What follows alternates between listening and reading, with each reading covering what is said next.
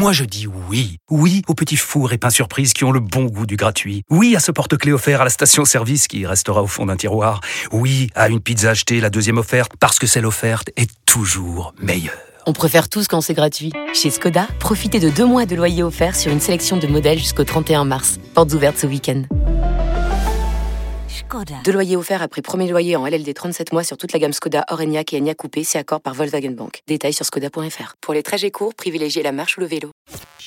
La France est en état d'alerte et c'est la raison pour laquelle un 23 février, j'aurai l'occasion de réunir, de présider le comité d'anticipation sécheresse. Bonjour, bienvenue dans ce nouvel épisode d'Expliquez-nous le monde, 10 minutes pour tout comprendre sur un fait d'actualité. Nicolas Poincaré et cette semaine en vacances, on le salue.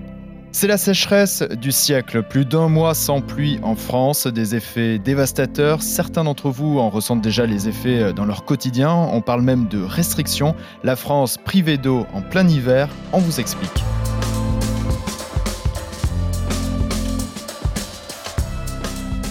La France est en état d'alerte, c'est ce que disait Christophe Béchu, le ministre de la Transition écologique euh, au début de ce podcast. Notre pays n'avait pas connu une telle situation depuis au moins 1959. Les nappes phréatiques ne se remplissent plus, des camions-citernes doivent alimenter des villages du Var ou du Puy-de-Dôme. Trois bonnes raisons d'écouter ce podcast. Avec d'abord les raisons de cette euh, sécheresse inédite. On verra que plusieurs facteurs entrent en jeu. Et puis ses conséquences directes, concrètes, avec des arbitrages en jeu. Qui sera prioritaire pour consommer son eau. Enfin, on essaiera d'anticiper. La France devra-t-elle se passer durablement d'eau ou bien au contraire, il est inutile de paniquer? Un compte à rebours est déjà enclenché. Expliquez-nous le monde. Un podcast RMC. Nicolas Poincaré. Pierre Courade.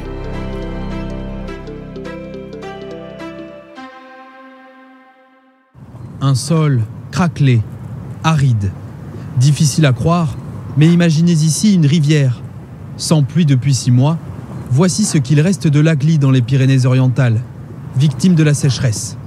À cette époque-là, en période normale, hein, on a de l'eau euh, jusqu'en haut des jambes habituellement. Et là, on voit qu'effectivement, c'est complètement à sec. Pour un mois de février, c'est très très rare. Très très rare, voire même euh, inédit. Hein, ce que décrit cet habitant des Pyrénées-Orientales, c'est l'image catastrophique d'un fleuve totalement à sec. Euh, la Glie coule au pied des Pyrénées, un territoire où l'on cultive la vigne notamment. Mais depuis le mois de juin, les Pyrénées-Orientales sont en alerte sécheresse sans interruption.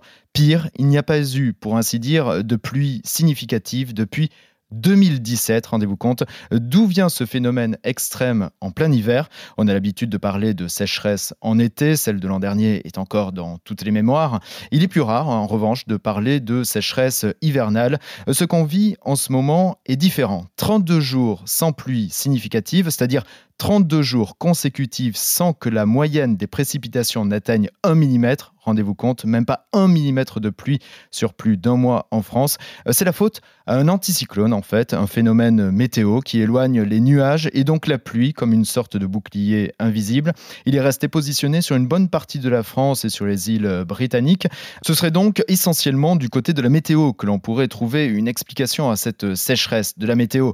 Uniquement s'il n'y avait pas eu de précédent, euh, le problème, c'est qu'il y a eu une accumulation de périodes sèches très longues. Euh, c'est ce qu'on appelle une sécheresse météorologique de longue durée. Sur les 19 derniers mois, 14 14 ont été déficitaires. Ça veut dire que depuis le mois d'août 2021, on a vécu avec un déficit d'eau très important. Le mois de février 2023 devrait par exemple se terminer avec un déficit pluviométrique supérieur à 50%. Voilà pourquoi on ne peut pas dire aujourd'hui que nous sommes dans une simple sécheresse hivernale. Et même si les scientifiques attendent d'avoir un peu de recul, on ne peut pas s'empêcher d'y voir un énième symptôme du dérèglement climatique. Si vous ajoutez à cela que le mois de février sera probablement le 13e mois consécutif où les températures seront supérieures à la norme, on ne peut pas ne pas y voir un simple effet ponctuel, mais bien une continuité de dérèglement.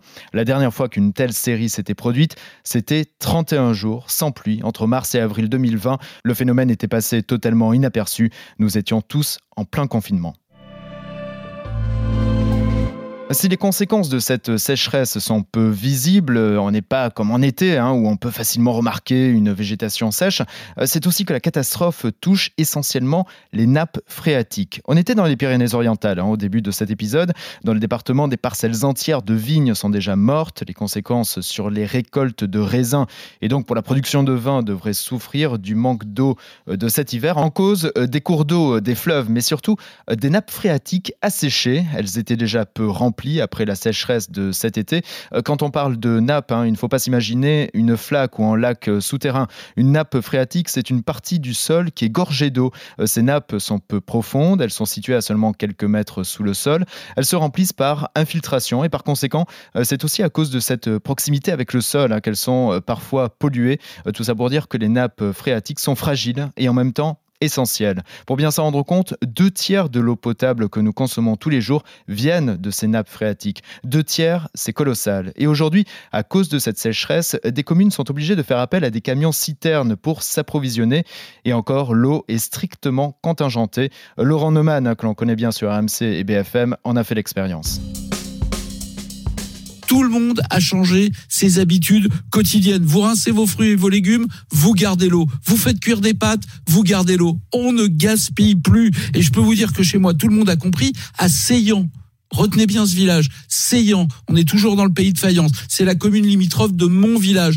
On livre l'eau en camion citerne depuis des mois. Des mois, je sais pas si vous vous rendez compte. La seule réserve d'eau du coin, c'est le lac de Saint-Cassien. Son niveau d'eau a perdu 7 mètres par rapport à la normale. C'est l'équivalent d'un immeuble de deux ou trois étages. Vous vous rendez compte? 87 communes du Var sont en situation d'alerte sécheresse et près de 70 en vigilance. Et si on regarde une carte de France, elle est rouge. Le manque de pluie touche tout le territoire sans exception, pas seulement le sud. D'où l'alerte lancée par le gouvernement et la réunion du comité d'anticipation et de suivi hydrologique. Aussitôt dans l'année, c'est inédit. Les préfets des sept grands bassins hydrographiques seront convoqués la semaine prochaine. Preuve que les pouvoirs publics comprennent et prennent très au sérieux euh, cette situation.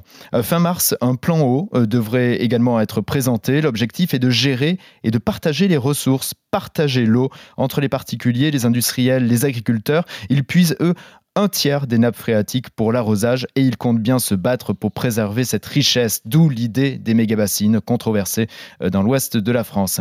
C'est précisément pour éviter une guerre de l'eau que des arbitrages vont être rendus euh, de plus en plus tôt dans l'année et on ne parle pas seulement du remplissage des piscines, hein, des mesures de restriction soft, d'après le ministère de la Transition écologique, doivent être prononcées dès le mois de mars euh, car une course contre la montre est déjà engagée. Il faut dire que le temps presse, contrairement à ce qu'on peut croire, l'hiver est une période essentielle pour la végétation et l'agriculture. C'est une période de recharge des nappes phréatiques. Les végétaux puisent moins dedans, ce qui laisse le temps aux réserves de se reconstituer. Problème, les nappes ont deux mois de retard en termes de remplissage. Deux mois, c'est énorme. Deux mois à reconstituer avant le printemps, le temps des floraisons. Et le printemps, c'est dans un mois, tout juste. Voilà pourquoi on parle de course contre la montre. Les petites pluies que nous connaissons depuis ces dernières heures ne devraient pas permettre de reconstituer ce déficit. Cinq semaines pour sauver la saison agricole, c'est maintenant que les conséquences sur les semis ou le fourrage se jouent. Après, il sera trop tard. La végétation absorbera à elle seule 70% de l'eau de pluie qui tombera. Les nappes ne réussiront à capter que 30% de l'eau. Vous voyez à quel point le temps presse et pourquoi les restrictions sont déjà sur la table en plein mois de février. On pourrait imaginer que, comme dans le Var, on demande aux Français qui vivent dans des zones sous tension de n'utiliser que 100 litres d'eau par jour. À titre de comparaison, prendre une douche euh, consomme déjà 60 litres d'eau. Il va falloir arbitrer dans notre quotidien ou bien prendre des douches à plusieurs. Fini également euh, certaines pratiques euh, consommatrices d'eau, les golfs, les jeux nautiques. Les effets sur l'économie du loisir ne sont pas encore perceptibles, même si le manque d'eau, c'est aussi un manque de neige. Hein, et certaines stations de ski des Alpes attendent la neige depuis mi-janvier mi-janvier. La saison pourrait se terminer plus tôt que prévu. Dans le reste de l'Europe, la situation est peu ou prou la même qu'en France. Hein. À Venise, les gondoles baignent dans la vase. En Catalogne, les réserves sont en dessous de 30% au lieu de 72% en temps normal. Euh, faut-il s'inquiéter? Euh, D'après l'hydrologue Emma Aziza, le reste de l'année 2023 semble déjà problématique. Elle s'inquiète d'un autre front sans aucune goutte de pluie sur l'axe Avignon, Aix-en-Provence, Marseille. Le risque est en fait euh, qu'on se fasse avoir par ces sécheresses en trompe-l'œil, ce que l'agroclimatologue Serge Zarka appelle la bombe à retardement.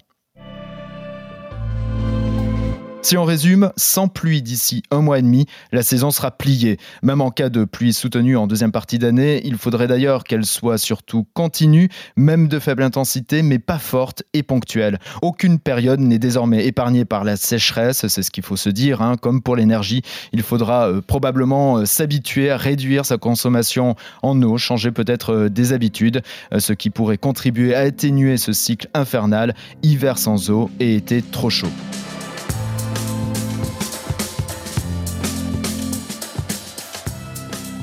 C'est la fin de cet épisode. Merci de nous avoir suivis. Si vous avez aimé, n'hésitez pas à en parler autour de vous et à vous abonner. Nous sommes présents sur toutes les plateformes et sur le site et l'appli RMC. On se retrouve la semaine prochaine avec Nicolas. Retrouvez Nicolas Poincaré dans Apolline Matin. Tous les jours à 6h20 et 7h50 sur RMC.